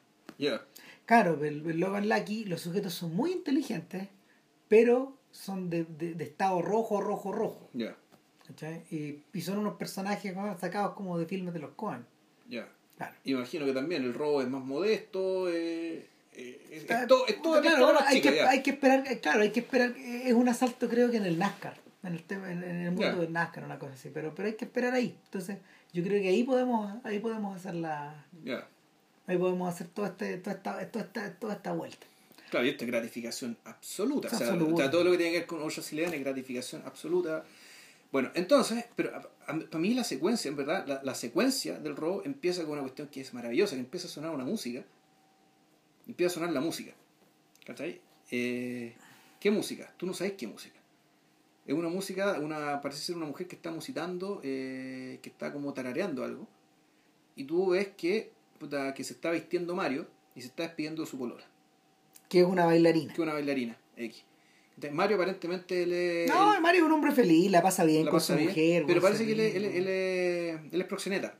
Esa es su profesión, al menos es, es- Da no, no digamos que la pero que la trabaja el bajo mundo, pero es proxeneta.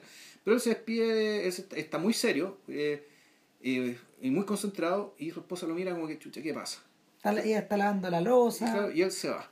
Y ella sigue lavando la losa y, y hay una voz, la voz femenina continúa, pero no es ella. Claro. No, no es ella. Después te das cuenta que Hay un corte y vamos a la casa de ella. a la casa de Joe. Y, y suena, suena la misma, el mismo, la, la misma música, la misma mujer tarareando la música así, y Joe también.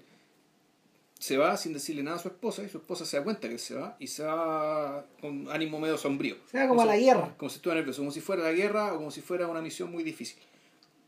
Y después llegamos a, al, al lugar de. Al al Ashdod, donde está la mujer, y que te das cuenta que la- esta mujer que estaba cantando, este que estaba tarareando, es, la, es una bailarina Que se había, es la bailarina que cantaba la canción de Riffy. de, de Rififi, y, con- y al, al- el Y la- cual y César se la joteó y este es su polola en el fondo. Claro.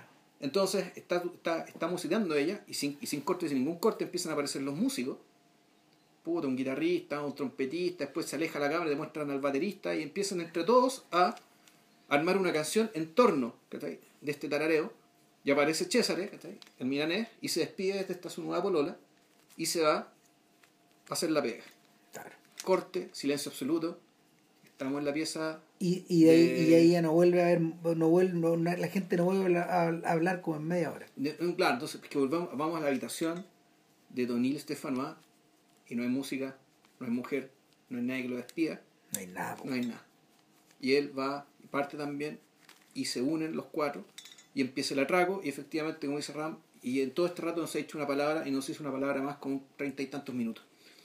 Y aquí empieza, claro, la- una secuencia que puta, es una, que es Eh, una obra de arte. Es, muy es, una de las grandes secuencias de la historia del cine. Admiradísima por mucha gente.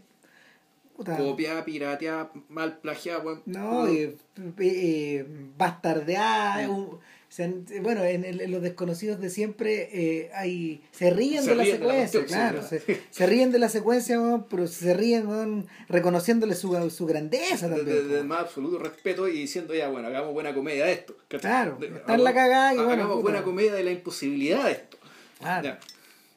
Entonces, puta, ¿qué vemos? Vemos la escena del robo que implica, claro, puta, precisión quirúrgica, ¿cachai? Precisión quirúrgica aparte de, naturalmente, del montajista, filmación por un lado, del montaje por otro, el movimiento de los cuerpos, cómo los cuerpos interactúan, cómo un cuerpo va para allá y el otro tiene que hacer esto otro acá, haciendo un movimiento absolutamente coordinado. Para lograr el objetivo. De repente hay ciertas cosas que te producen, la, que te producen discordancia, que alguien, pues, tú sin quererlo, pum, se pone en el piano, ¡Pum! se pone nota de piano. La, el personaje de todos se pone zapatillas se, se pone zapatillas ¿cachai? para no hacer ruido mientras camina mientras están rompiendo Pero es como si tuviera zapatillas de ballet es que. César se pone zapatillas de ballet el director Jules Dasal su personaje César se pone zapatillas de ballet porque en el fondo esto es, puta, es un baile ¿cachai? es una gran coreografía un gran, una gran sinfonía de cuerpos en movimiento.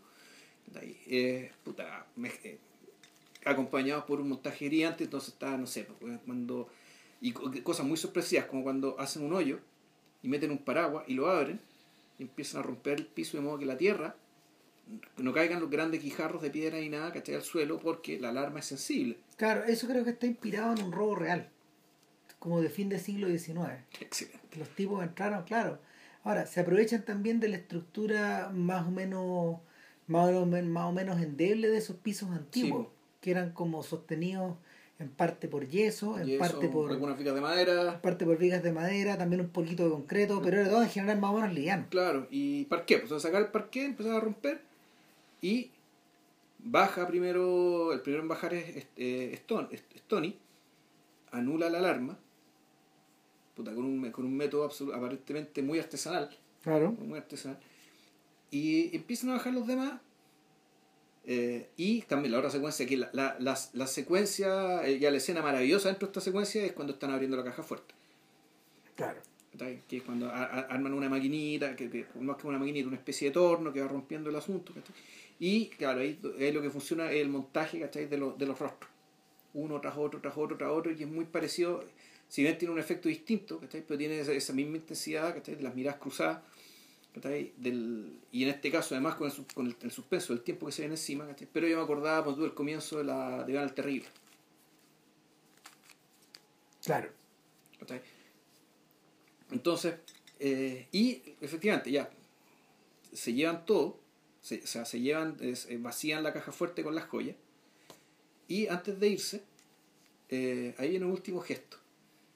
¿Cachai? El último gesto, que es esto, esto que es muy Es como la, es como la firma del artista. Exactamente, una firma de un artista, ¿cachai? Que, pero que va a tener consecuencias, naturalmente.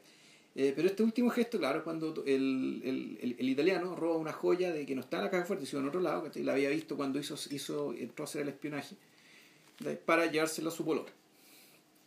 ¿Por qué? Porque si bien él no puede, él, no, hay, no hay caja fuerte que se le resista, él no puede resistirse a ninguna mujer ni a complacerla, por lo tanto, va y se roba una joya.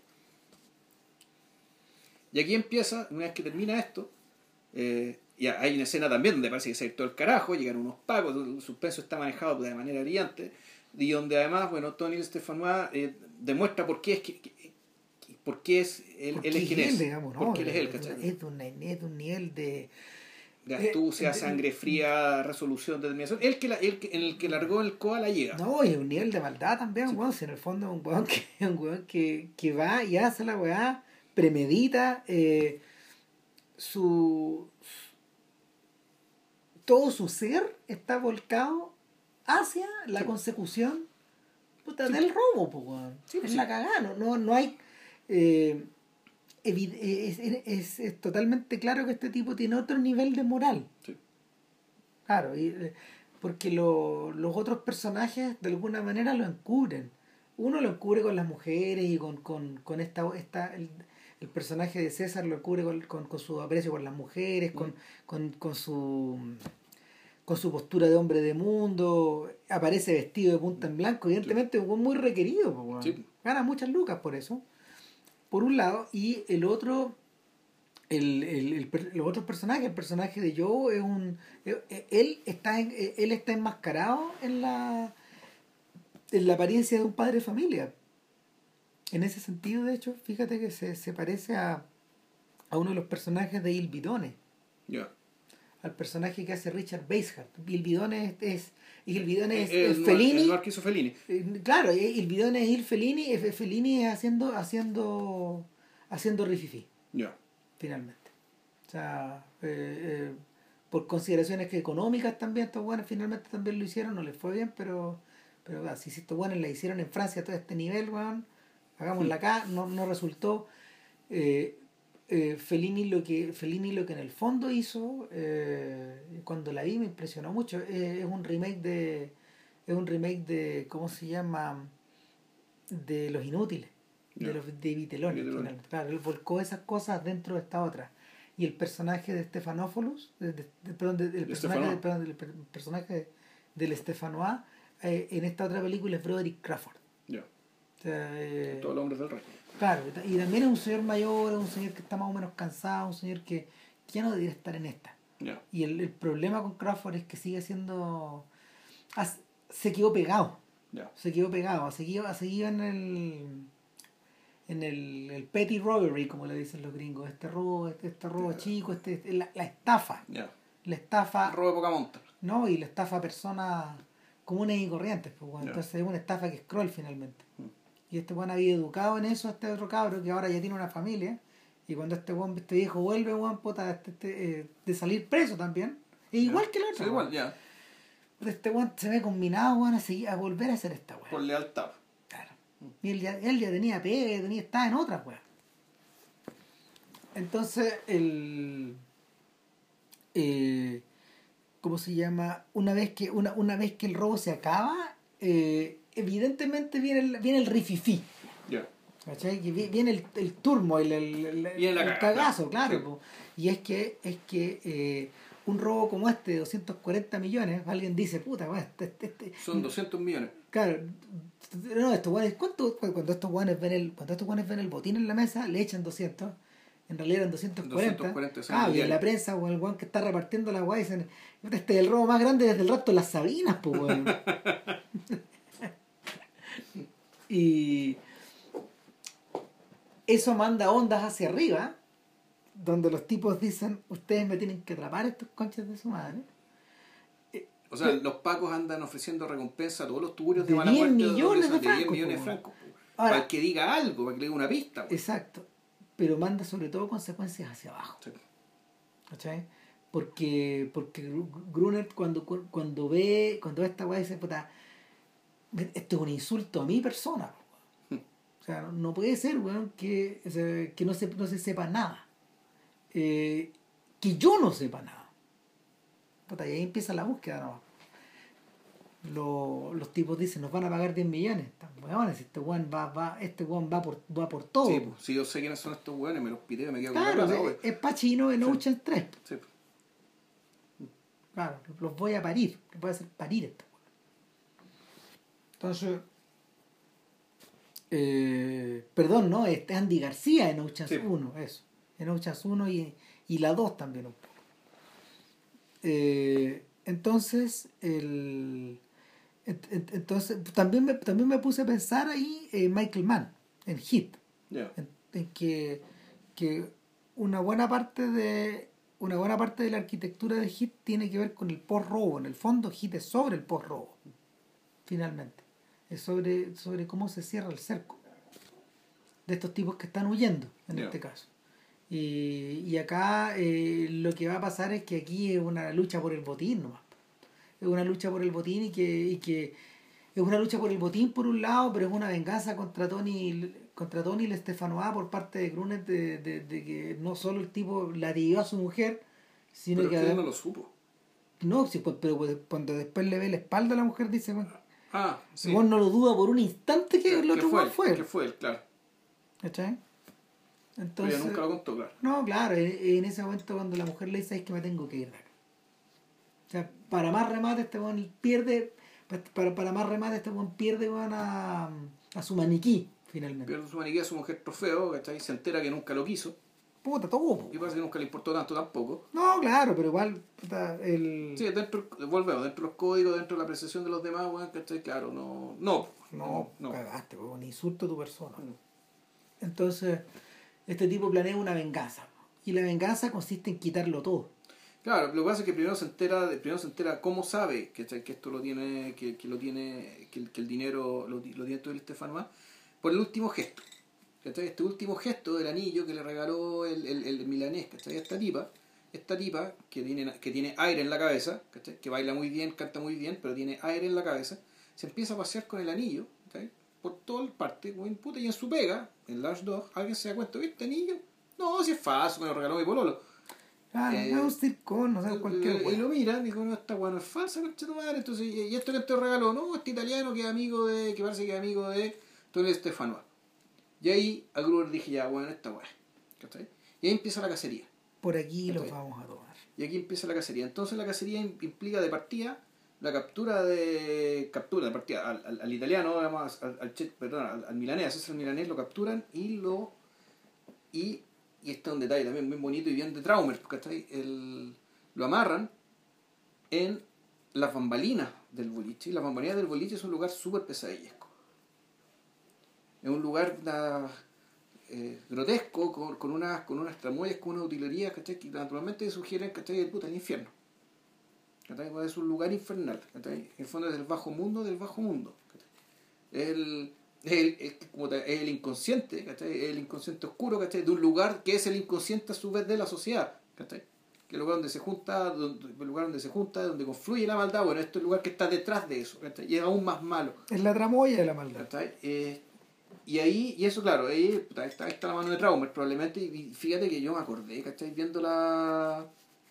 eh, que tú, tú te acordás de cómo eran las bambalinas, ¿cachai? Los, los niños del paraíso, Sí. ¿cachai? El mundo que era eso, ¿cachai? Para bien y para mal, ¿cachai? Lo que, cómo, cómo, cómo, cómo, cómo esas tramoyas, perdón, cómo esas, esas bambalinas, cómo esos espacios que los, que los espectadores no veían, Es otra dimensión de la realidad. es otra dimensión de la realidad, pero que tenía también desde un poco el efecto dramático, ¿cachai? De, de amplificarlo todo.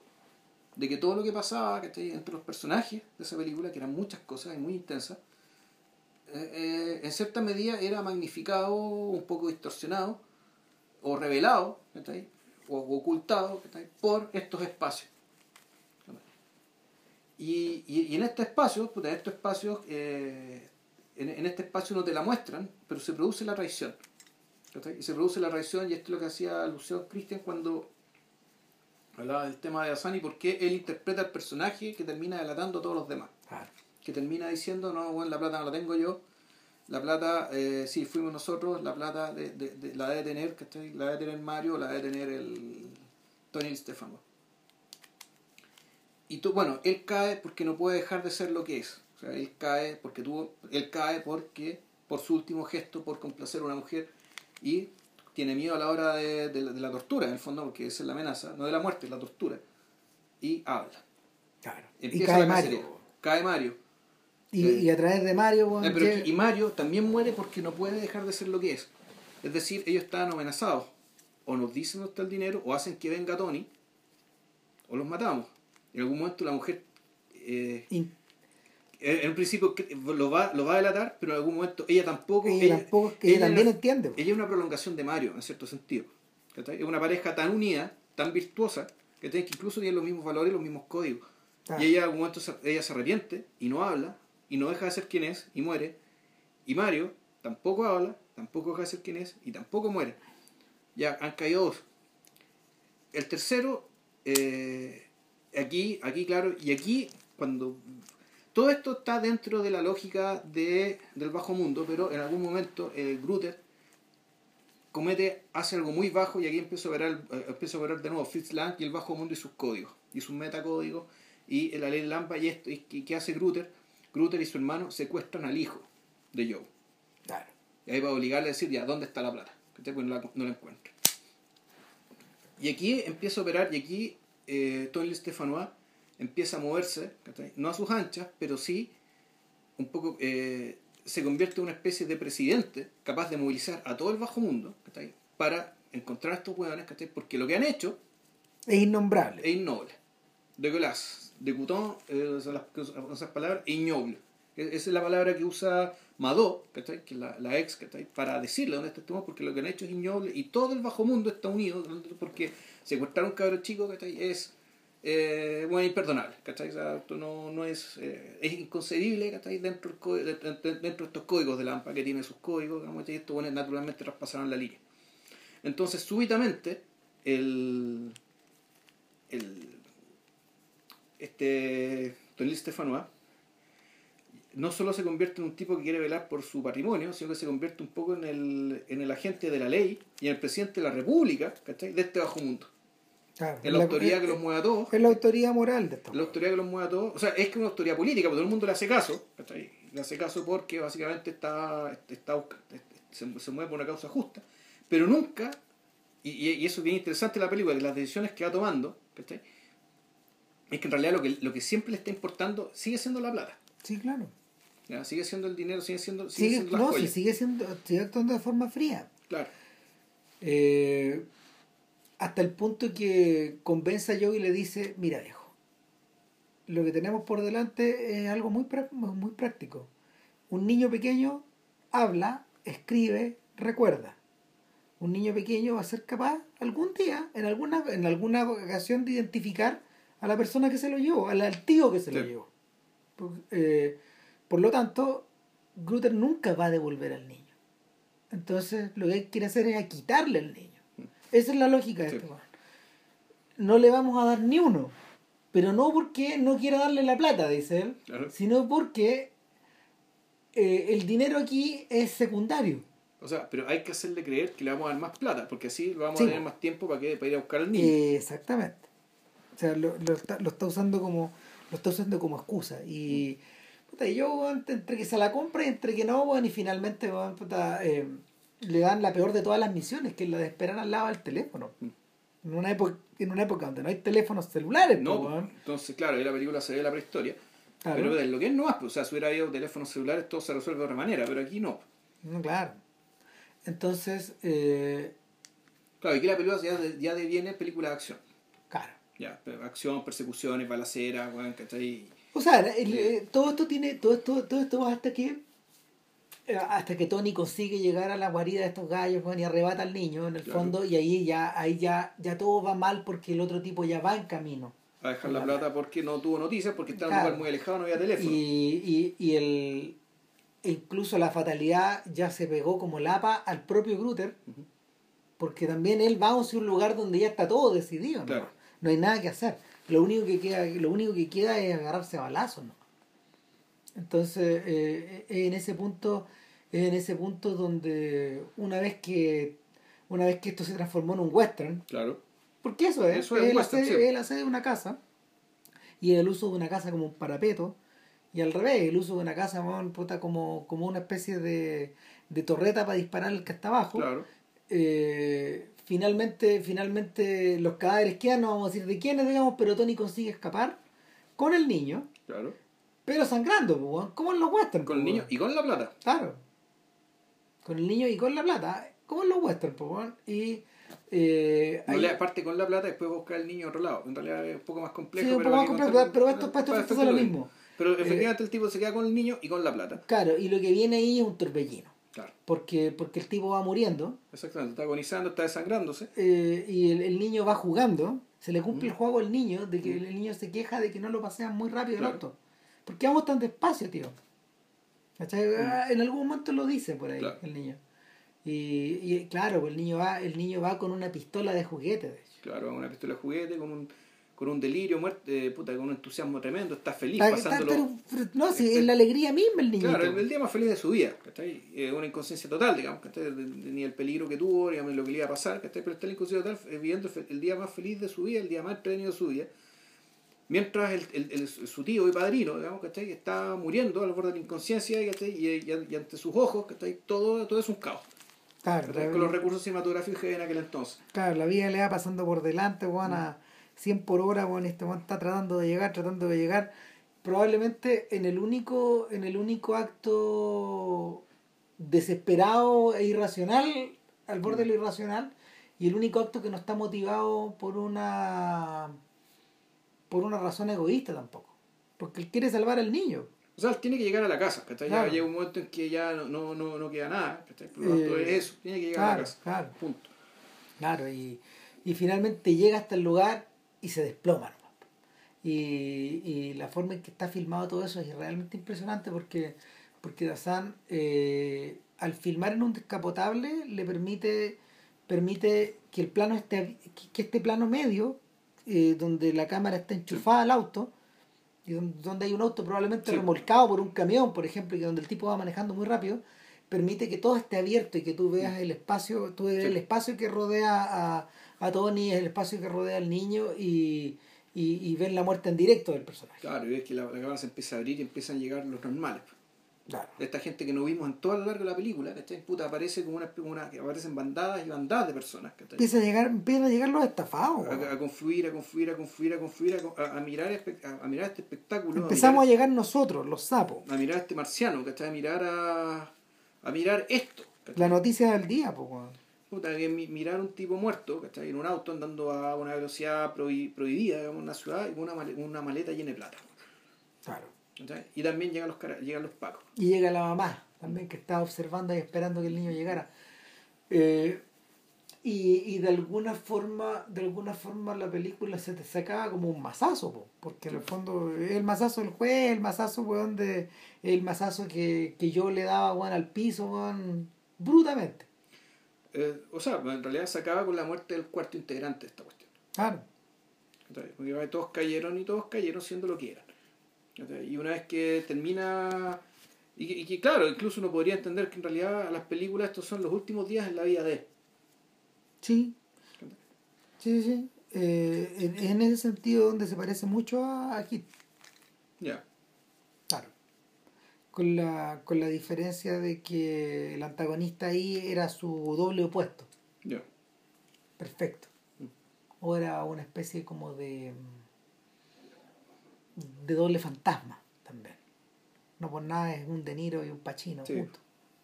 Entonces, eso eh, yo creo que yo creo que lo que en lo que Refifi probablemente no ha sido superada es en, en esta, bueno, aparte de, a, a, más allá de la escena, sí. más allá de la escena famosa que, que es una cumbre de por sí, en lo que Refifi probablemente no ha sido superada es la en esta persistencia al borde de los suicidas de, de Stefanopoulos, de, de, perdón, de, del Stefanois, por cumplir el código.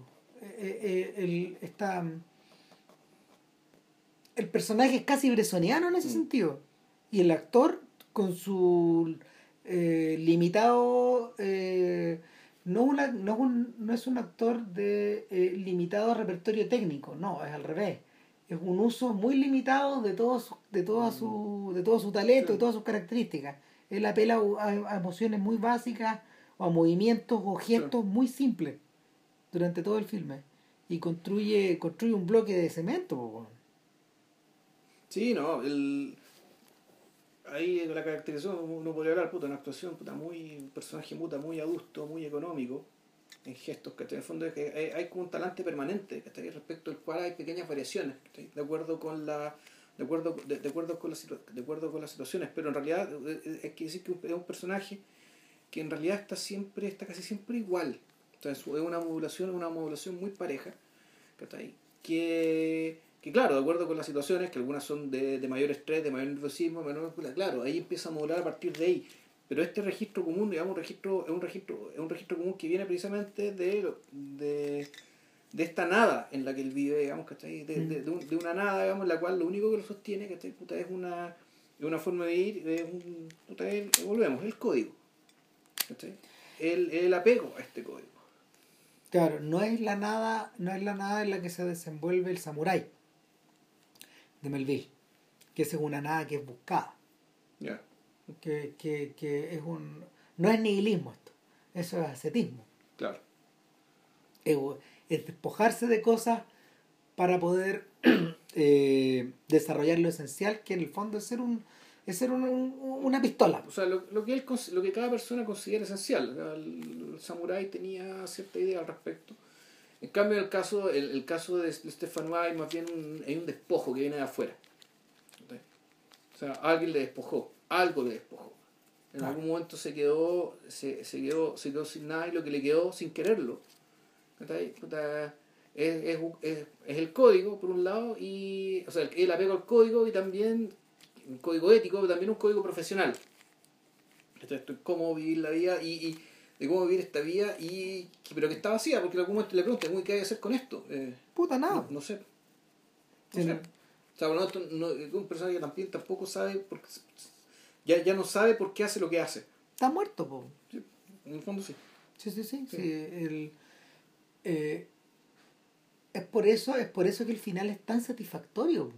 Porque, porque se produce una. se produce una suerte de contradicción en la audiencia. No quiere que muera, pero hace sentido su muerte. O sea, tiene sentido su muerte, eh, tiene que morir, volvemos por el código, si no, bien, no sé si en Francia había censura, digamos, ¿cachai? Como la del código Hayes, pero también era socialmente no aceptable que un personaje así eh, triunfe. No. No, no es aceptable. Cuanto sí, efectivamente tenía que tener un castigo, tenía que morir, pero, entre- pero entre comillas el castigo es una muerte a la altura de. Una muerte claro, heroica. es un Claro. gesto estético. Sí. O sea, un Eso. gesto estético y una muerte heroica. Además por una buena causa, sacrificándose por, digamos, ¿cachai? por, ah, por, por, alguien, por un indefenso en este caso. Pero más no deja, que no- deja de ser irónico que, que todo esto finalmente sea una suerte de consecuencia segunda, po. No, no, es, no es el motivo. No, claro. Ahí ahí hay una ironía bien grande. O sea, sí, eh, es una ironía, pero al mismo tiempo, y algo que también los otras películas lo, lo, lo han, lo han- lo han más mostrado de, de- de distintas maneras, ¿cachai? Que el hecho de que en el fondo el, el, el dinero, la joya, lo que sea, es una maldición. ¿cachai? Claro. Es causa, es causa de desastre, es causa el es un objeto muy deseado, pero al mismo tiempo, digamos, el origen del mal. Lo que no tienes, claro. No, po. No, pues eso sería, Véanla. siendo las once y cuarto, se acaba este podcast.